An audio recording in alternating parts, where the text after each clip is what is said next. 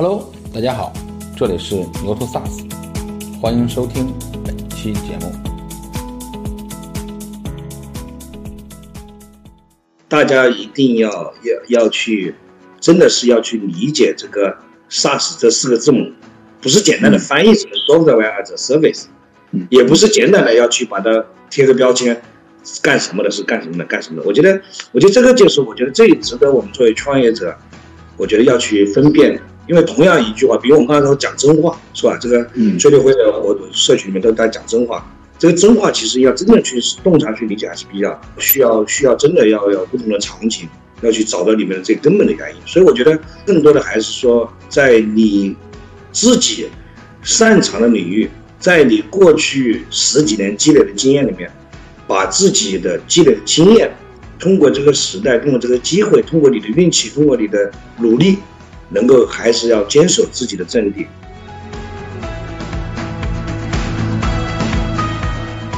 一体化的本身的核心最大的壁垒是我的客户，呃，需要 HR 的一体化，他需要把从财道的从把 ERP 里面的 HR 单独拿出来，因为人的关注又不一样了。那所以我觉得一体化的核心壁垒就是你真真实实在在的把各个模业务场景模块招用预留的。各个场景的数据能够真的是很容易去扭转。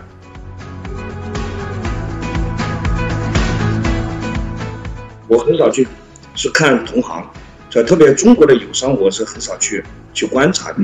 然后我每每年就过三个礼拜或者呃一个月的时间，我就会去看我的就是喜欢的海外的公司的中国看官看他的官方网站，就去了解他的很多他的战略。他所面对的客户的一些内容。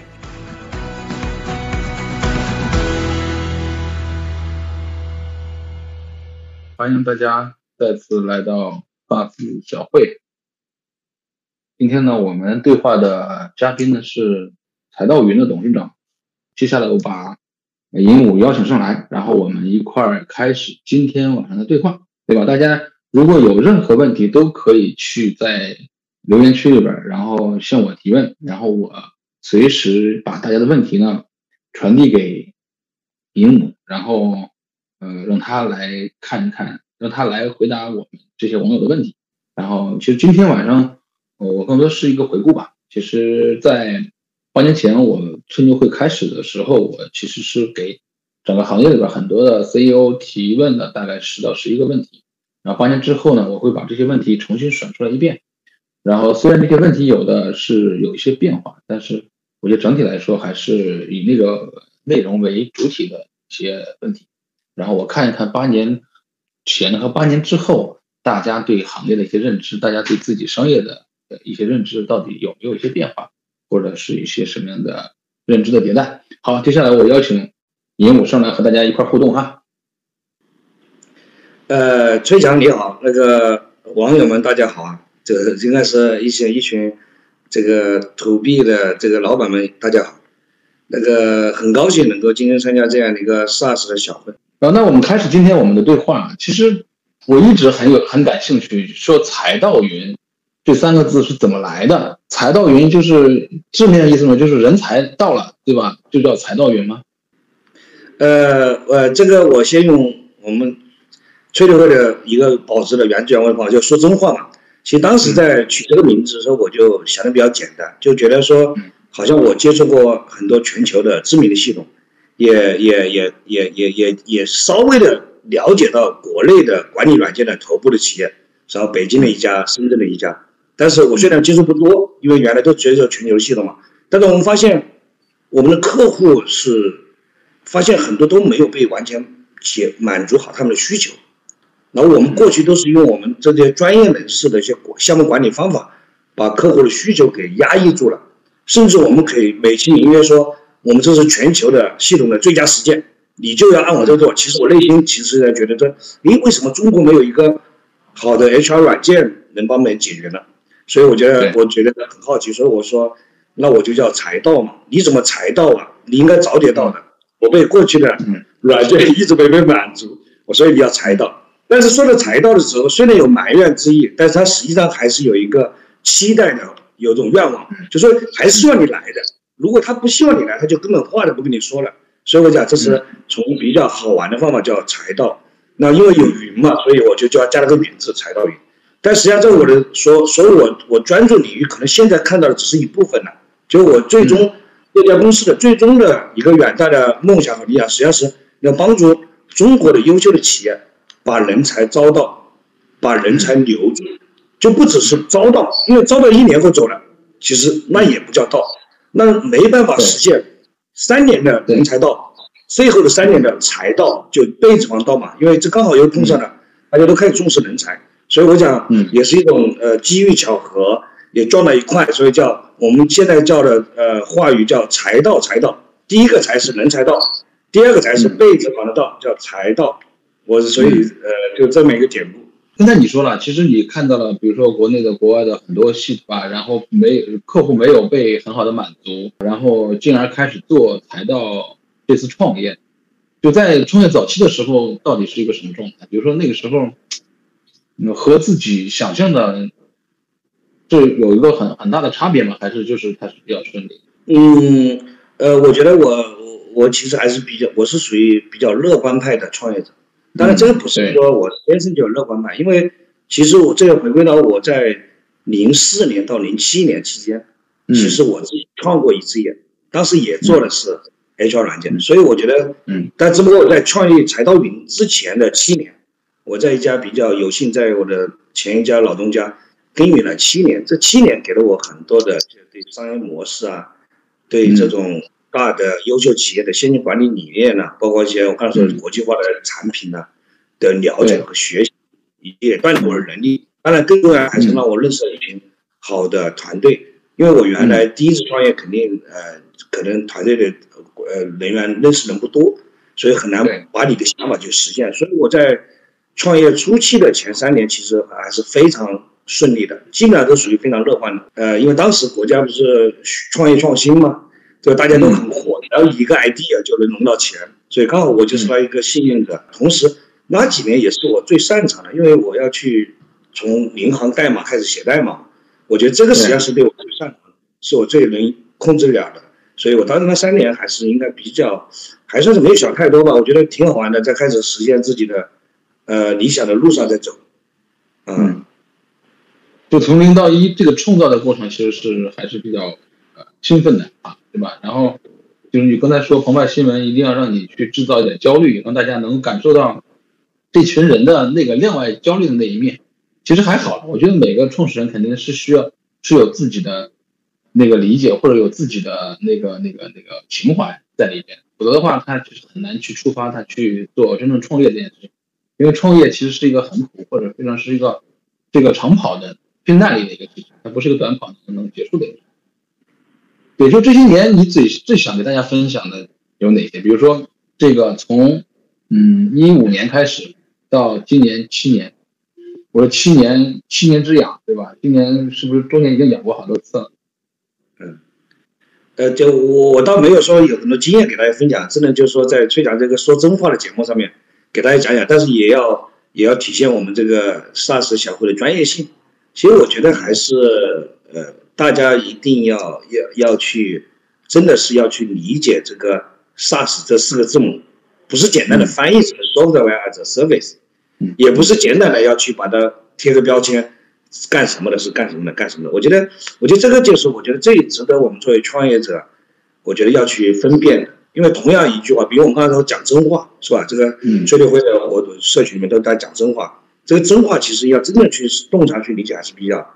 比较、比较需要需要真的要有不同的场景，要去找到里面的最根本的原因。所以我觉得，我觉得更多的还是说，在你自己擅长的领域，在你过去十几年积累的经验里面，把自己的积累的经验。通过这个时代，通过这个机会，通过你的运气，通过你的努力，能够还是要坚守自己的阵地。同时，有个很重要、很重要，就是这个新的时代和过去的创业成功的时代是不一样的。现在不是一个吃独食的时代，它是一个是要专业分工的时代。我觉得还是要广为连接，要参加刚才参加这种社群的一些各种的，跟你的实现你理想路上的一些组织，要走出去。不能说因为你是做技术的你就不走出去了，或者我技术做的天下无敌，我觉得应用型软件其实很难做到天下无敌。所以这时候你就变成你要有你的边界，然后去做。当然，最重要最重要，我觉得还是要跟我的客户在一起。所以我经常会讲，我很少去是看同行，就特别中国的友商，我是很少去去观察的。然后我每每年就过三个礼拜，呃，三个呃三个礼拜或者呃一个月的时间，我就会去看我的呃喜欢的呃，不是说崇拜吧，就是喜欢的公司的海外的公司的。我也不通过各种各样的小的消息去了解，而是通过看官看他的官方网站，就去了解他的真的很多他的战略，他的了解，通过他的官方网站的内容能了解他所面对的客户的一些内容。所以，我我其实是很愿意和我的客户在一起。那除了吹牛会是一个情感的大家讲真话的一个组织外，我其他时候其实还是很愿意和我的客户在一起来跟他聊他的点。然后聊的过程中，我因为我是技术背景出身嘛，所以我会聊。他背后为什么会提出这个痛点？可能有时候我们太太用很高端的技术去解决一个很简单问题，而高端技术就让你花了十个亿甚至二十个亿的钱，所以我觉得这个实际上有点有点得不偿失。所以这就是我我我我愿意做一个技术，做这个应用软件的技术创业者，然后给大家来说说我我我的一些呃创业的一些整个过程的一些一些一些经经历吧。然后包括我未来也还是会继续坚持我们我刚才讲的这这三点。嗯，对，刚才你你你说呃，技术人呢容易把问题复杂化，这个让我想到了一个非常有意思的例子，就是说，当年说这个这个那个盒里边有没有香皂，对吧？然后要要用花几百万重金打造一个系统，然后去判断，最后发现。这个这个工人拿了一方拿了一个大电扇，对吧？然后用用二十块钱或者两百块钱解决了这个生产线上这个这个出出现出现这个空空心灶里边心脏盒里没有心脏这个难题，对吧？这是一个很好的一个案例，对吧？确实是我我们也会发现，就是嗯，为了让客户能够感受到你的专业度，大家很多技术人是愿意把问题复杂化的，对吧？它其实的基础在于刚才你讲。就是要和客户能够频繁的互动，真正的理解客户的 know how，你才能可能去去去真正的去去为客户打造好的产品或者好的服务，对吧？那那比如说这这五这七年来交过最多的学费在哪里？我觉得你是一个做人才财道的人力资源的一家厂，对吧？对吧？在在哪些地方，然后你觉得是是最比较痛苦的？呃呃，我觉得创业公司的就是说。肯定很多通用的一些难题，我肯定一个都没落下，就是一个坑都没有。虽然我认识的最强，但是我觉得还是我们还是要去要掉到坑里面，还是要撞南墙，这撞墙后来就去做的。但我觉得还算对，就是我觉得如果真的要说一个教学费比较多的话，就是我觉得还是在我们的这个呃呃财道的这个 HR 的 SaaS 的这个销售方面嘛。因为我自己坦白说，我在销售方面还是自己虽然很多人都认为我是这个领域的呃。top top sales 是吧？然后怎么样？但其实我自己认为，我在材料这个里面一直在探索一套在新的 HR SaaS 时代的或者新的 SaaS 时代的用新的销售方式，肯定不是用嗯呃成功的经验，很多优秀的销售的工作人员的成功经验去在把 HR SaaS 销售做好。我觉得这个也不对。同时，我们的在这个客户的客户的现在的客户和过去十年客户也不一样了。对吧？我觉得这个 现在的企业的老板或者呃二次接班人，比过去的企业的老板呢，那又不一样了。实际我觉得就是说，整个客户群也变了，然后销售这个 HR SaaS 的这个呃交付的模式也变了，然后我们承载着这个使命的，把这个产品卖给客户的这个使命的销售的环节，我一直在探索。就像我刚才说的，我在技术方面我没有吃太多亏呀。没有，并且还是资本利用率比较高的，但是在销售行业，我就可能比原来要要交的学费就多了，因为这个很正常，因为人家如果说干了十年销售人，肯定他去干这件事很擅长，但他如果干系统，那肯定就比我交的学费多。但我几十年在销售方面，我是交了很多学费。那因为今天是个上市小会嘛，我就简单说，就说在销售行业，我是吃了很多亏，包括找销售的合伙人，甚至我很早前。应该崔强也知道，他有那时候还觉得 S 报的太早了。我招过 CEO，是吧？招过 CEO 啊，很多那个总裁，对，做 CEO 我们要干这个事儿呀。因为我觉得我我坦白说我在销售环境还是弱一点，但是我也也比较挑。我坦白说，我虽然我不懂销售，但我觉得我很想象把财到 Score 他身上的这种销售的特质，是不是能成为一个 HR SaaS 的，能够走向走向达到他的预期目标的一个销售？我想找这样的人。但这种我作为一个专业的 HR 公司，其实也遇到问题，也遇到挑战。嗯所以在这个销售的人才的搭建、销售组织搭建，包括规模化增长，我觉得都是都是交了好多的学费。嗯。就在当下里边，你看发现企业里边，比如说在财道来看，就是最困扰你的这一件事。呃，我觉得最困难还是这个，我觉得应该最困难还是客户。其实我觉得客户，就像我们经常会说，呃，HR 软件是吧？这很多大部分客户都会说，哎呦，都差不多，你知道吧？这个话一说，我起码这客户我就觉得，我十有八九我就觉得，我本来想放弃这样客户，后来发现，嗯。主体客户，因为我们做企业一定还是要服务中国的主体客户。你再走再走到全球去嘛？我看有一些就主体客户的，但大部分也都是差不多。所以这个这三个字啊，真的会害死很多人。那同样投了二十个亿的人和投了两个亿、五个亿、十个亿的人都差不多。所以只要是被我我们所付出的努力和你们内涵的东西，实际上都被这三个字就给给给打得冰凉冰凉的。我觉得这个实际上是。我觉得最大的困扰，我觉得，我觉得这是最大的困扰，因为就算你做的真的，我看有些我们同行有常也做的挺好，但就是说被差不多了后，他就变，他就他们的销售行为就会加上很多其他元素，哇，这个这个再加在一起，后来就发现，因为他是为了客户来赚嘛，就为了客户来去赚这个，所以他抓了很多元素那，所以我觉得这一点是，我觉得可能不只是我遇困难，可能我觉得很多。做 SaaS 公司，他们都一直想去做，他们都有他们的价值很好的价值主张，但是没办法，又回归到中国的企业的阶段。所以我觉得这个是这个是应该是最困扰的，就是客户不理解，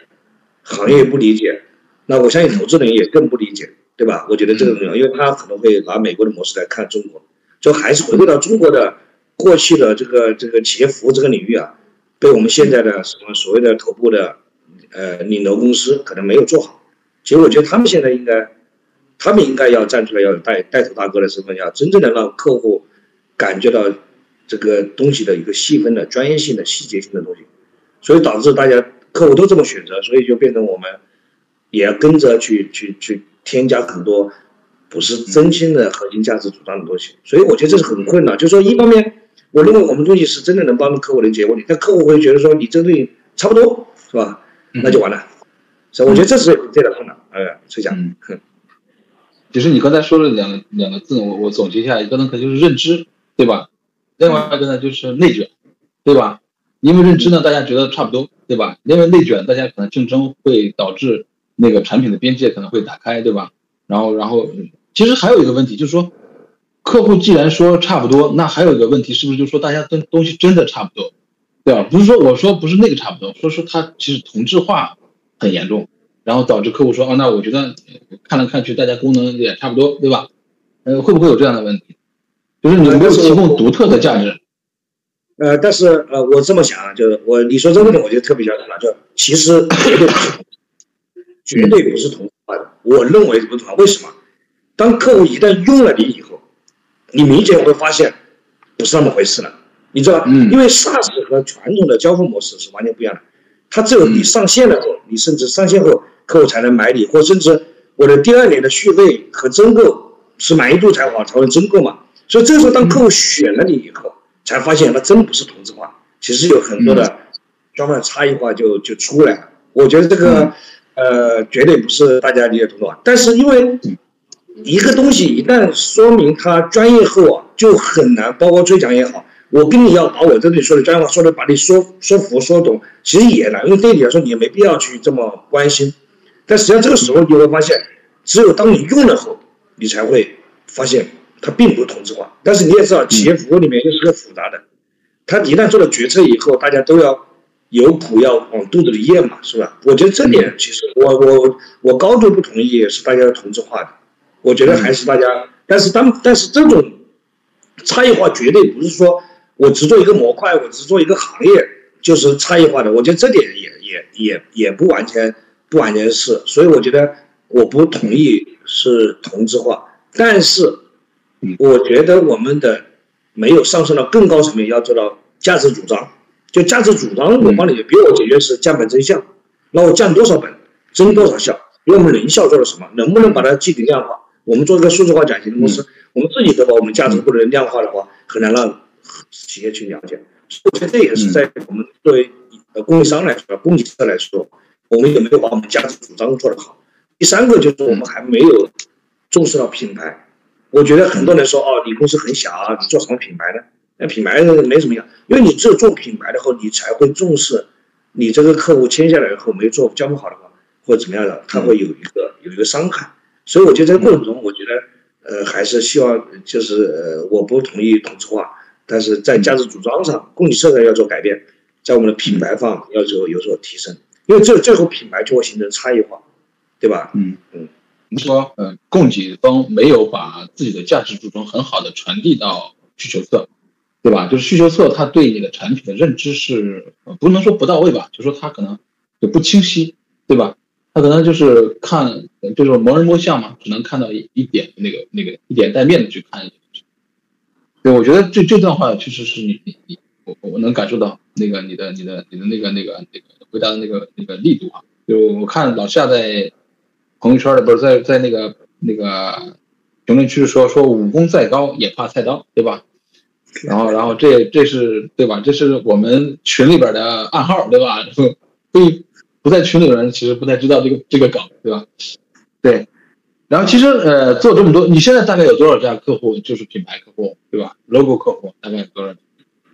比较就是比较知名的来说的话，大概在六七十家。我觉得在几个领域里面，算是我个人觉得，在我这样的一个创新品牌上能获得的，啊都不乏。嗯，很知名的。其实我觉得，我也是，我有时候会去找这些企业为什么找我。但我这里可以说我的客户 logo 吗？你可以，可以。其实像我们拿的最大的能够让我觉得欣慰的，就是腾讯集团选我，它有十几家分子公司选择我们两个核心的部分，这就说明了，他不是靠钱，也不是靠人给堆出来，他靠的是你对这个行业的很二的精神的坚持。然后同时你用把 SaaS 的特点把它发挥极致。我们不是个静态的，我们是每个月迭代的。我觉得这个特点是就很好，与时俱进的。我觉得这个特别好。你比如我们在，我们还有像最近疫情期间签的迪士尼，是吧？这是原来我们根本上不可能去签的，也不可能给给中国的一个品牌的。我们还有像生物医药，像罗氏制药、武田制药、洛和诺德这种知知名的外资的制药公司。以及国产的天津生物是吧？还有北京的像物美集团，八万多人的这个上公司，还有我们的吹牛会里面叫中国有赞是吧？他在 HR 系统用了一家的品牌的，但是算工资系统用了我们，还有在原的是吧？等等，我就觉得这些知名的品牌大概有六七十家，我们整体上面我们大的小统计下来大概有两百多家。呃，我只讲 Core HR 这一块啊，因为我们现在其实。队长可能对我们另外一块可能了解，最近几年沟通少。就另外一块也是，呃，是另外一个跟科瑞国际共同去，呃，共创出来一个产品，也做的挺好，在三年前。而我们自己扩 HR 这块，HR 软件这块的话，大概两百家左右。嗯嗯，就你你做这么多客户，你怎么理解现在市面上比较炒的比较热的客户成功和客户之间的那种关系？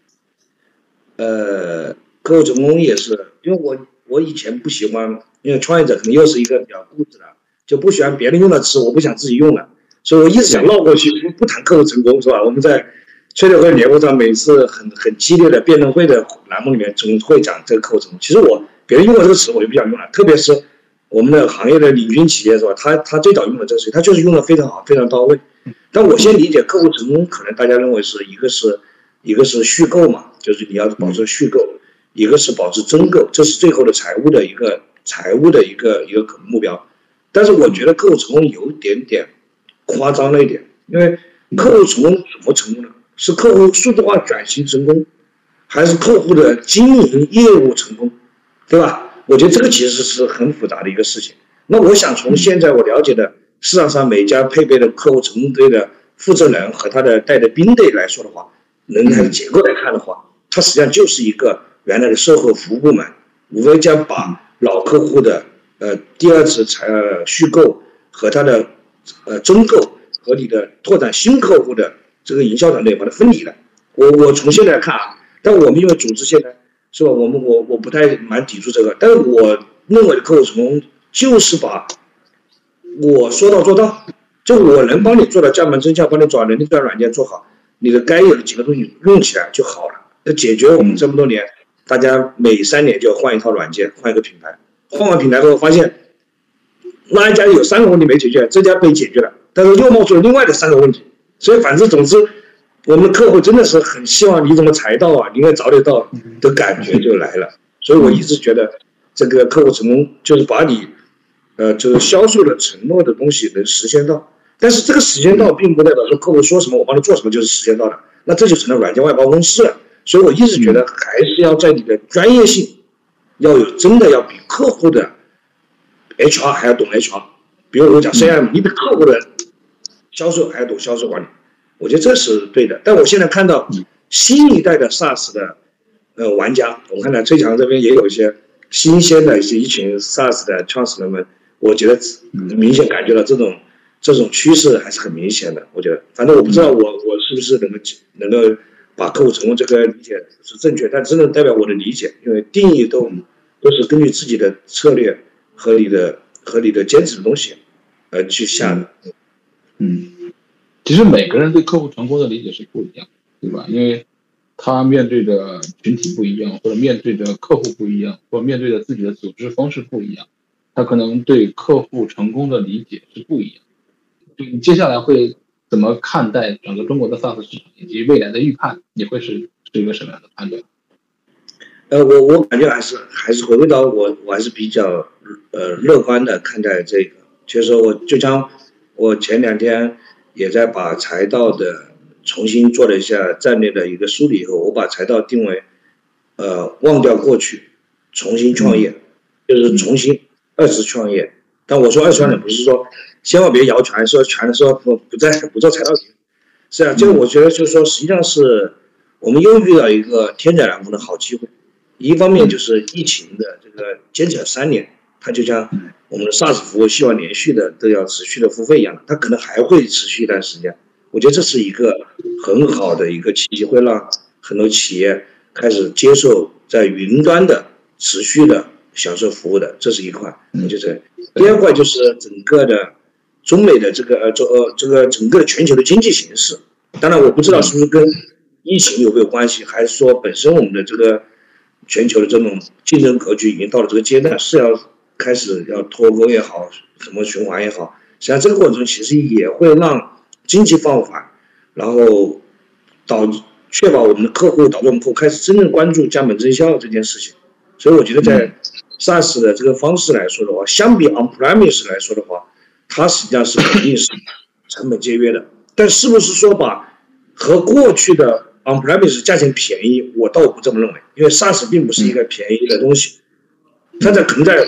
和 SAP 这种大的品牌比例啊，SaaS 的来说肯定比 SAP 要便宜，但是和中国的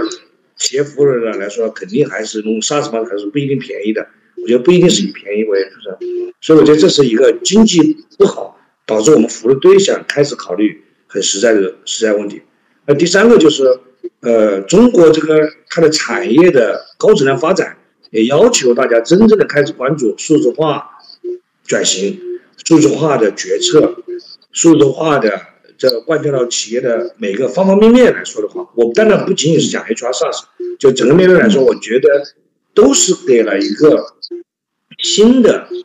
新的模式的一个新的机会。你可以用传统方法去做完成数字化的转型的方式，但我觉得用 SaaS 方式更让人感觉到分片的、分模块的、分持续的、按需使用、按需付费，这样子能够。并且是很快能看到数字化给用户、给客户、企业、给老板、给管理者、给老板能带来好处的一些东西，所以大家就值得投入。就整体来算，五年的 TCO 的话，整体用的成本的话，我觉得相信 SaaS 的成本一定在中国这个市场上一定比过去的 On-premise 要投入多，但它产生的价值一定是比过去的信息化的单纯的信息化。要要要要价值翻好多番的。嗯，在最后一块就是人才结构发生变化了，可能过去我不知道王石啊，他会不会用电脑，我又不知道林高宁会不会用电脑，所以他们很多用了一些系统以后，可能最后为了让老板去签字，肯定最后还是要打印出来，或者搞呃做成也是要批量导出来，就把它放出来，然后再去请老板去签字。而现在的呃企业家，他是年轻化的趋势比较多，或者说很多也会接收呃数字化的工具，因为 C 端的产品。把它的都用户习惯培养起来嘛，所以我觉得这个也是一个会加快对这种 SaaS 的这种 fashion 的模式的这种比较潮流的模式的一种接受度会越来越高。我所以说我还是比较看好，但是同时不看好的就是我们现在目前包括彩道云的产品和技术，我觉得还是并不是我想要的满意的状态。当然，我觉得觉得觉得我觉得所以说还是在持续的去优化和迭代。嗯就是你你们现在大概你说有两百多家客户对吧？然后品牌客户大概现在才到自己的规模大概，比如说你的研发、嗯销售和服务大概占比是什么样嗯，其实整个团队大概在一百多个人吧，然后百分之八十多，我们其实模糊化了呃产品和技术的空间。就我希望我们的，因为我希望研发也是要懂。产品的业务嘛，就更懂 HR 的业务，生活就我们其实还是一个比较，呃，百分之八十多都是产研和顾问团队，然后我们的销售团队还是比较偏少的，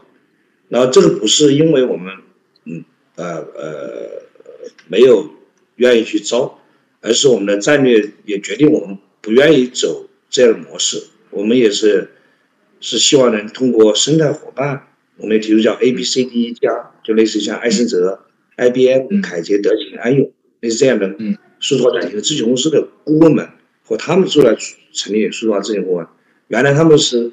帮 SAP、帮 Oracle、帮 Workday、PeopleSoft 做事情，他现在被转化做。所以我大概我们呃基本上的百分之八十在产研方面在做，嗯。嗯，就是那天我在和那个波士顿王鑫王总在聊的时候，其实聊到一个非常重要的一个问题，说，呃，走生态呢会有一个问题，就是说你的产品卖一块，然后你的伙伴能挣几块，这是一个很重要的问题。如果伙伴挣不到钱，其实伙伴很难帮你去做你的产品的实施或者产品的推广，对吧？推荐给客户。呃，我觉得这个这个点你们怎么来？然后我这么看的，就是我们在今年七周年的时候，我们把我们的价也通过七周年关在上海，不是关在家里面吗？我也就第一次触摸直播，我就把它全公开了。我是一个模块卖两百块钱一个人一年一个模块，就全透明的。但实际上在这个过程中，大家可以算一算，针对中大企业，这个的金额还是不低的。在不低的情况下，其实是要帮助我们的生态伙伴。能够有钱赚，这是毫无疑问。就是我在我一五年创业的时候就想干这件事情。我今天只是说我通过七年还活着，我就可以去做这个事情。我觉得这第一价格，第二个，我在财道的原厂的，我刚才不是说吗？我为什么没有自己扩大很多的，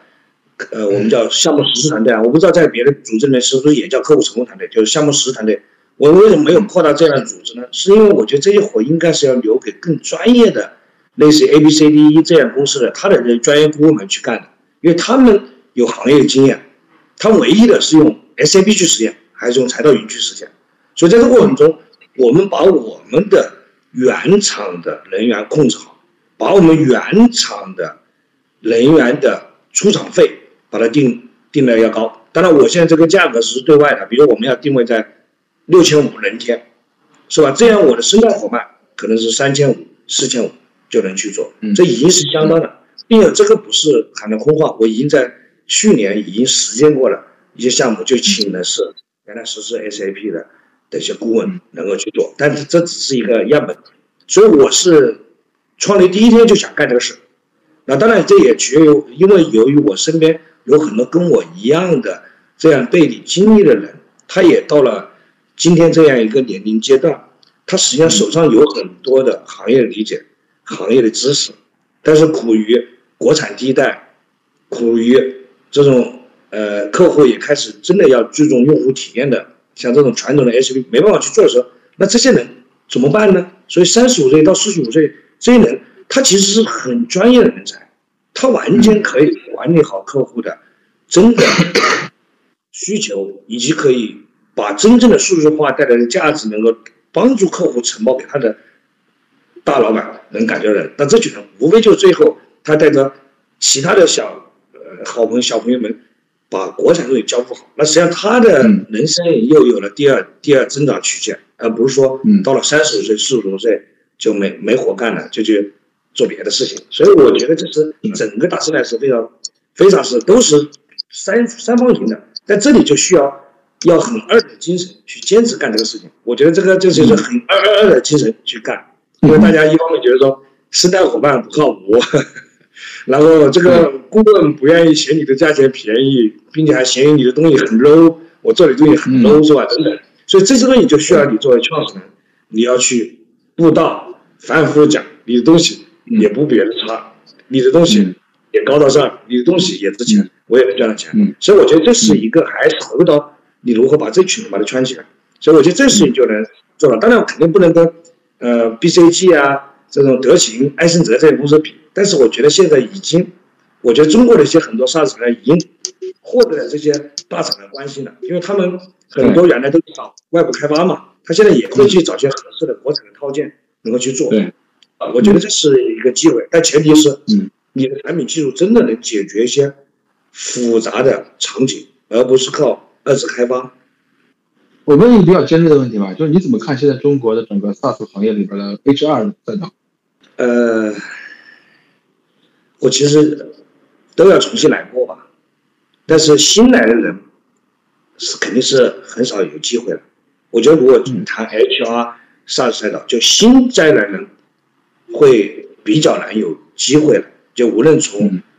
产业端，呃，从资本方资本金的呃这个投入，还从呃呃客户的对这个品牌的选择，就是肯定是存量的这些品牌，活着这些品牌还能运营的。我觉得。但是我觉得应该都要重新审视一下，重新来过一下，看谁能够在这一波这一波的一个重新来审视的过程中，能够重回到那个真正的 HR 杀手价值本质了。我觉得，嗯，这是一个机会，这是一个机会。当然，我们看，嗯，呃，无论是我们的行业头部企业是吧，现在已经到了 IPO 的阶段是吧？还有我的老东家也到了 IPO 的阶段。实际上，从 IPO 的阶段的从反应来说，从二级市场或者即将到二级或者一点五市场吧，就一级市场是投资人嘛，就 VC 和是 PE，一点五市场是属于 IPO 的阶段，看能不能 IPO 成功嘛。还有个二级市场到上市后的表现，那就是二级市场的表现。所以从无论从一级市场、二级一点五市场、二级二级市场实际上来表现来说，实际上已经给出大家一个答案，就是你往充分的去追求财务的数字的时候，你会忽视了很多东西。忽视了本身这个时代给你的一个很好的机会，而你过多的去做了你的 sales 的追粉、销售的追嗯驱动的话，就确实你很多东西都都难去做了。我相信每家，我尊敬每一家的玩家，但是我同时我相信大家都要看到我看到这些变化了，但我觉得这是一块，呃，我我我自己感觉就是这个态势就是这样子。然后我觉得 to B 它是个马拉松的。玩法，我看我们追猎会的会员们很多人都喜欢跑马拉松嘛，是吧？但提到马拉松的时候吧，实际上大家现在都已经很清楚，第一阵营、第二阵营、第三阵营、第四阵营，是吧？我觉得这时间是有的，嗯，也许还会有新的品牌进来，但我觉得新的品牌进来的人和可可能性，我觉得不是特别大，我不我不看好新进来的可能大，因为但是我觉得在这次一二三四阵营里面呢，我觉得对大家都是一个好的机会，就把握好现在的。呃，客户成功吧，就用大家的说法，就客户成功，真的让我们这个客户能感受到 HR SaaS 的成功，那我觉得是还会重新有格局的变化。当然，因为嗯，市场还是很多，就像美国只有两亿劳动者，它有十几家这种 SaaS 公司是吧？HR SaaS 公司，在中国有八亿，的很好，呃，八亿劳动者，然后两个亿左右的大学教育，包括大专的。两亿劳动者，我们就拿中国的八亿大劳大大口径劳动者和两亿的经过大学教育的劳动者来说的话，中国还只有一家，或者说我们现在有两家呃国企的呃人在服务的公司，然后结合上市了。我觉得还远远的，这个呃二级市场的容量还是很。就是你你认为 HR SaaS 一体化最大的行业壁垒？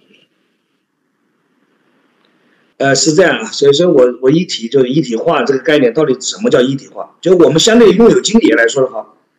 我们肯定是是呃不是一体化的，对不对？我是 HR 的裙子，是吧？就人力资源的模块的，就肯定肯定是肯定是 HR SaaS 嘛。HR SaaS 的一体化，其实我们只做了用这一块，我们用四个字来说啊，招用预留四个字来说，就我们站在客户角度，招用预留这四个字。财道只做了用这块，但用这块就有很多，有组织、人事、考勤、薪酬、绩效，是吧？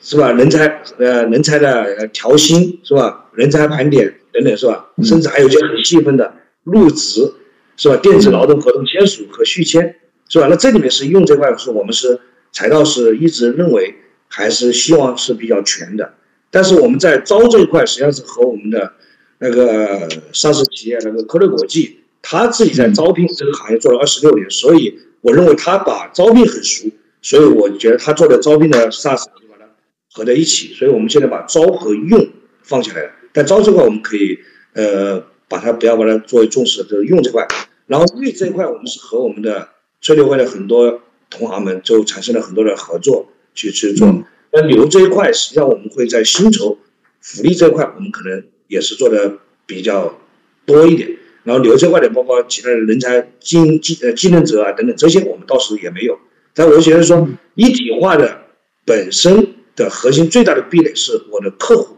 需要一体化，呃需要 HR 的一体化，他需要把从财道的从把 ERP 里面的 HR 单独拿出来，因为人的关注又不一样了。那所以我觉得一体化的核心壁垒就是你真真实实在在的把各个模业务场景模块招用预留的各个场景的数据，能够真的是很容易去扭转，因为这里面是蛮复杂的。因为不同的企业，你要用一套代码能解决不同企业的诉求，是很麻烦的。所以这个它的流动性，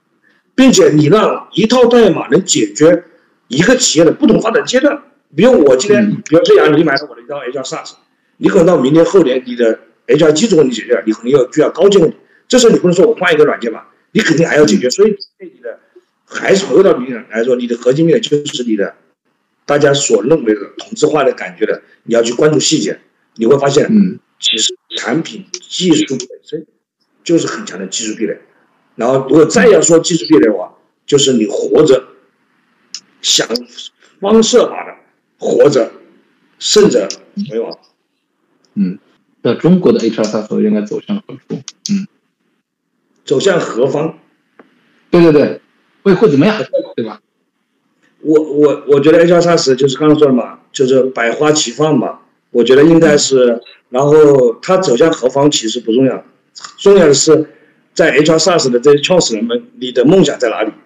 你的初心在哪里？你是不是 实现了你的初心？我觉得应该应该不是我们，可能我们要真的，呃，这个从国内来讲的话，你就。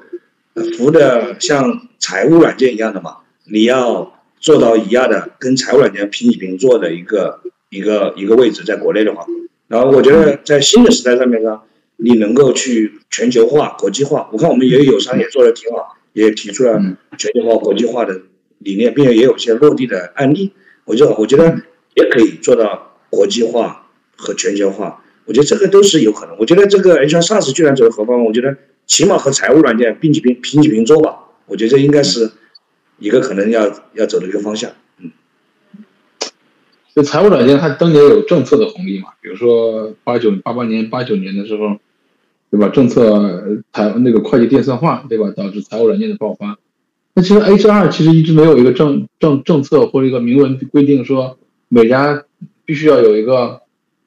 做一套账，对吧？有 HR 的账，对吧？啊，这样的一个一个驱动力，就是你怎么看这个这个这个部分？呃，你这个问题问的我这这确实是我我一直研究的，我还有真有很多话题可以分享的。实际上三十年前，那个我们两位，一个北京一个深圳的两位大咖抓住了产业电商化的机会，其实大家有没有发现，其实二零一四年、一五年，因为人力资源其实跟大家都相关嘛，财务可能有的跟大家不一定完全相关，就人力资源跟大家，因为大家都是劳动者，大家都是老板，都是管理者。实际上，我觉得人人力资源的电商化，实际上也是二十二零一四年、一五年。我们看几个政策啊，其实第一个政策就是我们的社保入税，对不对？我们社保到了税务局去了，所以对社保的稽查实际上是非常严格，开始的变得很重要。第二个政策是。个税的改革，就是我们从原来的月月月核算，到现在年度去去这去这这这多对少的这种，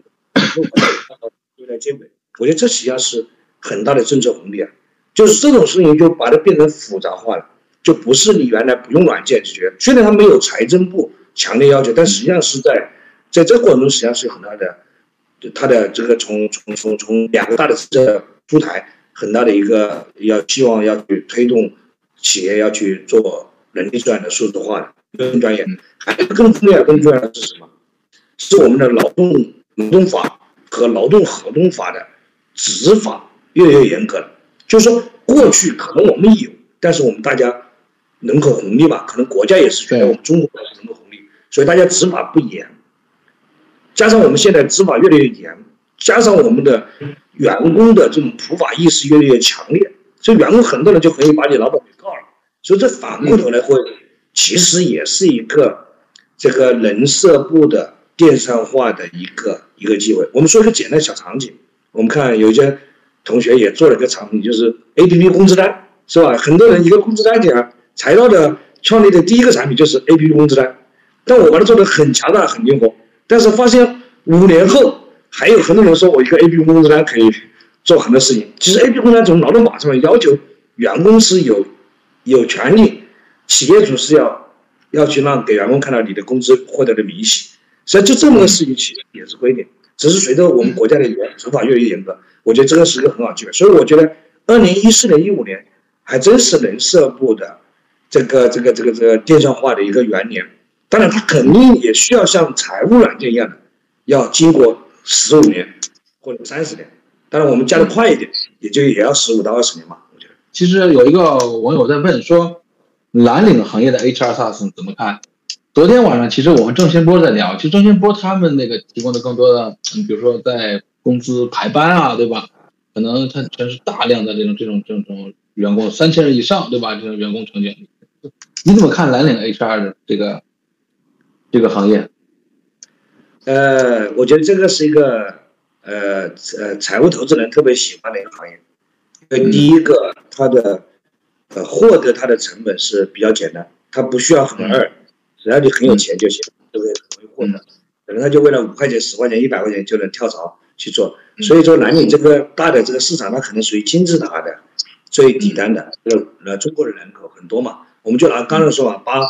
八万呃呃八亿劳动者嘛是吧？两亿是大学的这个学过大学的嘛，那还有六亿的蓝领嘛，对吧？我觉得蓝领这个规模很大很大，获客成本呃获得的也是很快也很容易，也没那么难。嗯，但是它的壁垒很小，就是我觉得它的壁垒很小。对这个我觉得特别想说的，其实我我不是不知道，我是看到了，只是我比较笃定坚持我的那个要要做的一件事情，我就把那事情做好。就蓝领这块底部还是非常大，然后金额非常高。然后现金非常现金流非常好，但它绝对不是靠一个排班软件能够去解决的，它靠的是很强的招聘能力。我们说的简单一点，就是说，你这些男女你要呼之则来，挥之则去，你需要的时候啊，全部来一百个、一千个，走的时候啊，你你走吧。实际上这里面很强的是他的考验，他的不是排班能力，考验他的是他的招聘能力。实际上这个是科力国际类似这样的公司，或者其他的一些能力这样做以招聘为核心能量公司，它实际上是。最大的核心性核心能力是在这里，我觉得包括还有一些企业，它做到了上级的，通过职业院校，然后就从大学职业院校就切了，所以我觉得这些鱼会卡脖子的。所以我觉得他如果谈蓝领的话，我们就要谈蓝蓝领的人力资源的这个业务板块，而不在于说它是 HR S 我觉得它不是 HR S 的呃主力赛道。我如果要去区分出来啊，它不是个 HR SaaS 主力赛道，但只不过现在。因为资本嘛，财务财务资本，它其实有时候不一定分得那么清楚，它不清楚反而是对的，你太清楚它不一定投出好项目，所以我觉得在这方面，我觉得呃呃机会还是蛮多的，包括灵活用工啊，包括等等，我觉得都是有有很大的机会。但我觉得它应该不是 HR SaaS 的主力赛道，它也没有办法做到像我们经常提的 HR SaaS 主要赛道的那些呃所谓的美国的对标企业，还是那些，我觉得我我我真的这么去看的，但是很赚钱。嗯，是。有一个网友在问说，大客户和中小客户在 HR 软件的需求上有哪些差异？这就是一体化的差异，还是怎么样的一个差异？然后从你做了这么多客户之后，你你的感知是什么样的？呃，我们其实做了七年后，我们曾经踩到前三年也准备做呃这个小企业，因为中国有什么七千万、八千万的小企业是吧？都是统计局忽悠我们的嘛是吧？这个也在在这可能我们的。是吧？需要行业也需要有些被忽悠，感觉会好一点。就像我们创业是吧，也是被一个初心给忽悠。其实我觉得，呃，应该不是大企业小企业，我觉得应该是，呃，就是呃，简单管理和复杂管理的。就像今天我采访的一个人，我觉得讲的特别好。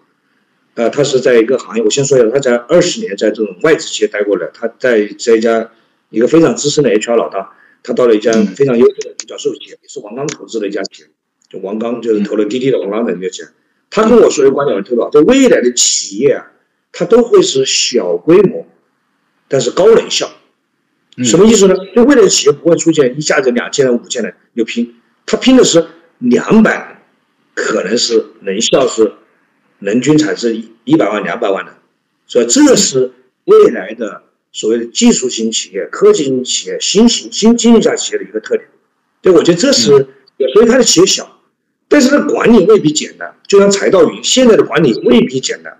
一百多号人，他管理不一定简单。所以在这种过程中，你管理复杂公司，他就会要求东西就就会复杂。所以我对于这个 HR 管理软件在小企业和中型企业和这种大型企业的区别。然后还一块就是说，可能我更多讲的是，我因为天天也听到很多的误区嘛，我就尽量是我就先入为主，以为大家是这种误区，就是说，就是说，其实小企业。它更要的是一体化，呃，更全。它可能像一个钉钉啊、飞书啊，或者腾讯企业微信啊等等，它更全。为什么？它每个管理的思路根本到不了那么多的深度。就像我们以前有人说排班嘛，是吧？我们经常看到一下国外的一个叫 c l o s 排班，人家在宜家啦，在迪士尼啊用的比较好，这个我们非常清楚。但是人家的业务预测数字化很准确，所以他才要求排班嘛。你如果业务的运运行的不准确，你排什么班呢？所以很多功能你只能说把客户给一个亮点给吸引了，但是用不起来。所以中国的企业还还还还还还早着，所以我觉得他可能小企业他可能要的深度没那么深，但是它广度是很广。他希望很多东西放在线上嘛，别天天走了，人走了以后什么东西没有了。所以我觉得这是小企业的一个就简单管理的企业，但是大企业的一个很大的需求就是要降本增效。他就希望能引入一些先进管理理念，就是你要告诉我我们怎么办理入职最高效吧，嗯，而不是说呃我教你，你这里跟我搞几个按钮，那里搞个流程，这里做两个表单，不是这样。他要的是说能不能告诉我别人公司在疫情下面办理入职怎么办的，一个管理理念，玩的，哎，怎么玩的，这个有管理理念在里面。所以我觉得在这种情况下，小企业也需要，为什么小企业也希望他的候选人、他的新员工？觉得这个公司科技感十足嘛，你不能还是很土的嘛，是不是？所以我觉得在这个过程中，其实，呃，没有。我觉得如果真的要说一体化的话，我觉得小企业更要的一体化，大企业其实也需要，因为它的系统内部系统也很多，它现在能把 ERP 里面把那 HR 单独拿出来，就已经很不容易了，就很能说服很多的事事情了。所以呢，我觉得它应该也是要一体化，而我不看好，呃，这个呃，最近三年后的这个呃。的的的的垂直模块的，然后那个，哎，你现在你们是纯 SaaS 的吗？还是有自有自有部署？啊，那那对你刚才补补了一句，我就终于明白了。你说私有部署是就是不是纯 SaaS？其实财道云，我我记得我在早期的前三到四年吧，我经常会在外面去去去布道我的一些想法，因为那时候产品在啊客户在弄。其实我一直提了个概念，我叫纯种的 SaaS。就我的标题就叫纯种 SaaS，很多人说你你怎么不讲你介绍什么功能啊，卖什么特点的话，叫纯 SaaS。其实财道是一个很纯种的在 SaaS。比如说我们用的是我们生活在二零一五年、一六年，就财道云它的诞生就在诞生的这个时代，所以我们。产品也好，技术战略也好，其实就是纯的 SaaS 方式，包括多租户啊，无论是说一个数据库还是分数据库啊，这这些其实从这些特征来说，它就是个传统的 SaaS。只不过我们在交付过程中，我们可能用了一些呃公有云的，甚至私有云的，甚至还有一些本地部署的，有一些阶段。嗯。但我们觉得，呃，我们现在看下来，我们大概是，呃呃，从部署方式来看的话，大概是，呃呃，应该是五十五十吧。可能公有云的，呃，公有云加私有云的。就私有云是我的私有云是指客户不愿意让财道去帮他去买腾讯云呐、阿里云，嗯，而是想他自己去买云。但是对我们维护来说，也是在云端的。本地部署是那些很多我们最早做的一些央国企，实际上在本地部署上面还是有很大要求，所以五十五十。但是从呃财务的付费模式来说的话，我们呃刚才已经说了我们的价格模式嘛，基本上就是还是考虑的是订阅费的。比较多，只是过去可能没有把订阅费和人和员工人数挂钩，嗯，那现在可能我们会持续的会跟人挂钩，甚至我看到我们最近有个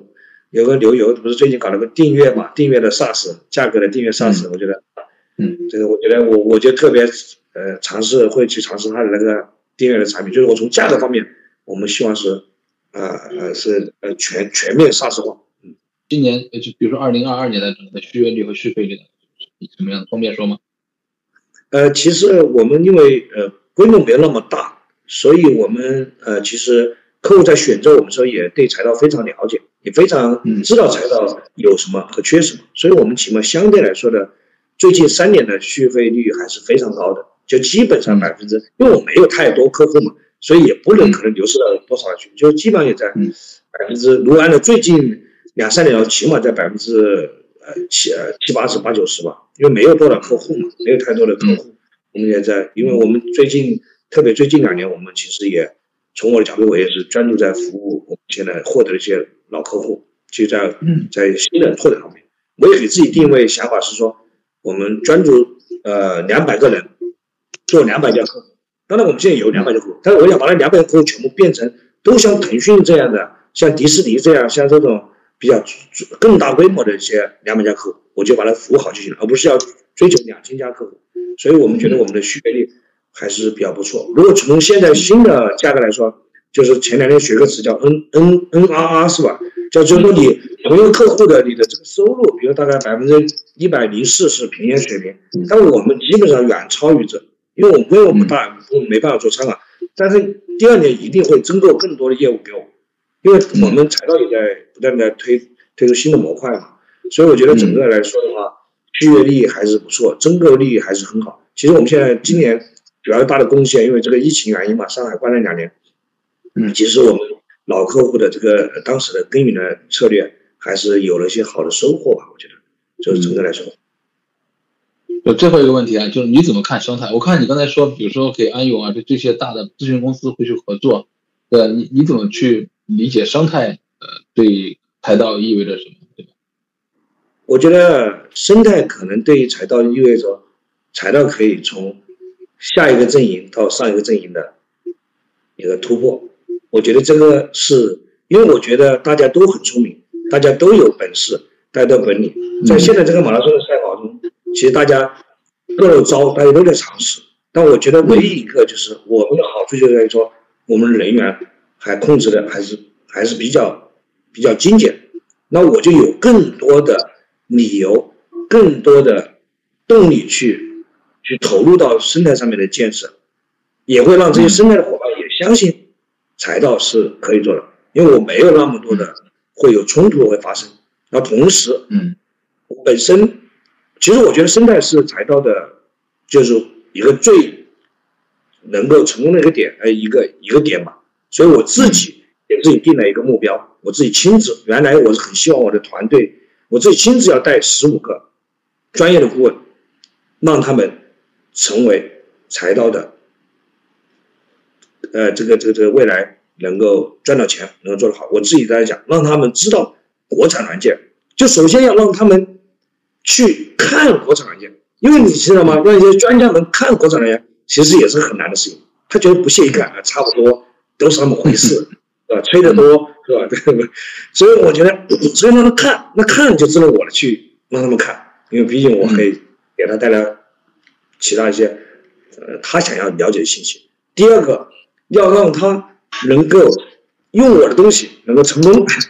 他用了我东西能够成功，能够赚到钱了，那在我的支持下面、权利知识下面，那他嗯就可以了。然后紧接着第三个就不用我说了，为什么？因为他在行业里都是大咖级人物，他有徒子徒孙一堆，对吧？他也有很多网络，所以我无论我的销售也好，还是实施也好，其实都不缺。其实我们已经有案例，我们一个顾问跟我们对接了四个客户，那我还要那么多销售干嘛呢？对吧？不不，我不能这样得罪销售，因为我本身我的销售也是 也是很缺的。然后我我是说是过去时代的销售真的是要淘汰了，新时代的销售是还是会有很多的值得期待的。其实我理解你的呃这个这这这个方式哈，因为你刚才在讲，就是说你想把把这个整个生态顾问这个这个生态做起来，其实某种意义上你深知自己的短板，对吧？是在触达客户销售这个侧，你可能是希希望通过这些专业的人和专业的这种这种专业的咨询公司，然后能够帮你帮你把呃最优质的客户能够介绍给你，送到你面前，对吧？能你提供好的产品，对吧？我能让他们提供好的咨询服务，对吧？实施服务，对吧？我觉得你是想通过呃改变自己的销售结构，对吧？对我不知道我的理解是不是对的啊？对的，嗯。好了，本期节目到这里就结束了，感谢大家的收听，请订阅本栏目，下期再见。